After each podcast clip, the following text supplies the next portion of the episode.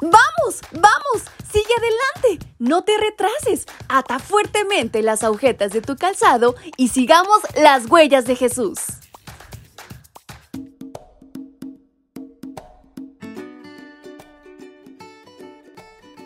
Días mis pequeños y grandes, ¿cómo amanecieron en este 8 de marzo? Tan rápido ha pasado el tiempo que nos hemos posicionado en el día miércoles de esta semana. ¿Y qué les parece si disfrutamos de esta maravillosa bendición al máximo? Y qué mejor hacerlo que comenzarlo con la palabra y la compañía de Dios. Bienvenidos sean a este su devocional para menores y adolescentes. Su amiga Fabi les acompaña y les invita a prestar muchísima atención a nuestra reflexión que lleva por título yo soy.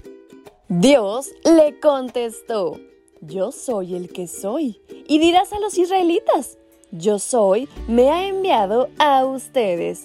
Libro de Éxodo capítulo 3, versículo 14.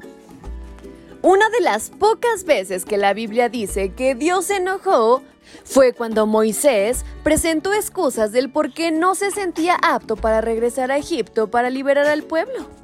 Ciertamente, Moisés podía tener razón en cuanto a sus carencias, pero antes de que él lo expresara, Dios ya las conocía. Dios sabe todo de nosotros, conoce nuestras virtudes y nuestras limitaciones. Incluso nos conoce mejor de lo que nosotros mismos nos conocemos.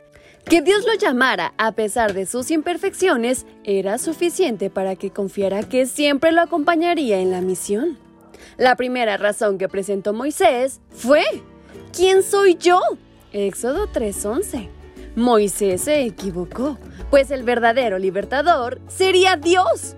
Su misión era señalarle a los israelitas a Dios, de tal manera que a él no lo verían. Nuestra tarea es presentarle a las personas a Jesús, que lo vean a Él, solamente Él es perfecto. La segunda razón que presentó Moisés fue, soy tardo en el habla y torpe de lengua. Éxodo 4:10. Después de 40 años, Moisés pensó que había olvidado por completo el idioma de los egipcios.